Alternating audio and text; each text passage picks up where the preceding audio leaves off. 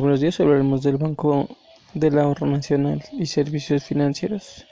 Es una sociedad nacional de crédito con personalidad jurídica y patrimonio propios que tiene por objetivo promover el ahorro, el financiamiento y la inversión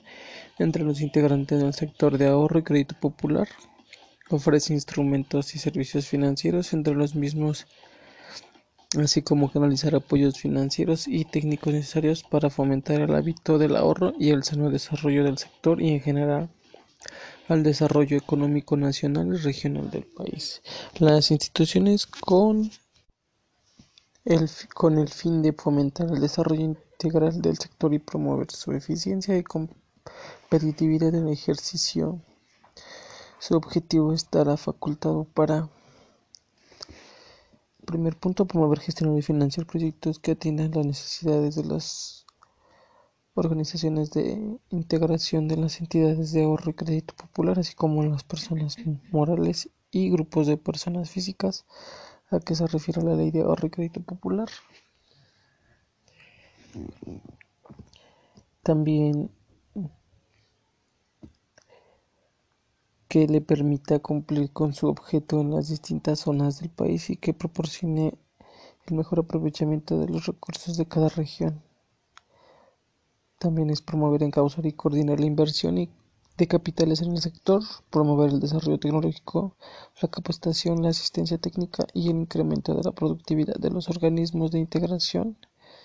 de, las entidades de ahorro y crédito popular, así como de las personas morales y grupos de personas físicas a que se refieran a la ley de ahorro y crédito popular. Ser agentes financieros del gobierno federal en lo relativo a la negociación, contratación y manejo de créditos del exterior, cuyo objetivo sea fomentar el desarrollo del sector que se otorguen por instituciones extranjeras,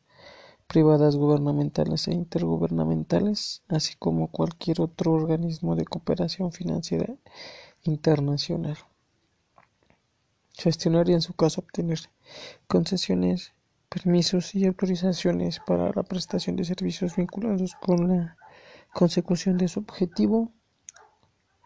Realizar los estudios económicos, sociales y financieros necesarios para el desarrollo del sector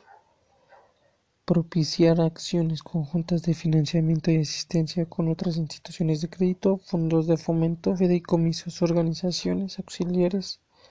del crédito, con los sectores indígena, social y privado, y con los organismos de interpretación y entidades de ahorro crédito popular. Ser administrador y fiduciario de, de fideicomisos, mandatos y comisiones que se constituyan para el adecuado desempeño de su objeto,